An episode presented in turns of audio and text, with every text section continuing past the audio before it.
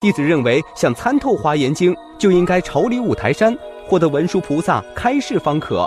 师傅见小和尚执意要去五台山，就托他帮忙送两封信给对应的人，一封送给青楼的女子，一封则是给猪圈里的母猪。小和尚下山后，看到路上的美景，不由得感叹：终于再也不用过每天青灯古卷的生活了，并对蝴蝶承诺：假如得到了文殊菩萨的开示，再来度化蝴蝶解脱。他向人问路，人们对此非常惊讶，一个出家人竟然也想去青楼。他只有解释是师傅让帮忙送信的，他的师傅就是终南山的杜顺和尚，实在想不通师傅为什么让自己给青楼女子送信呢？女子读完信后就随手扔掉了。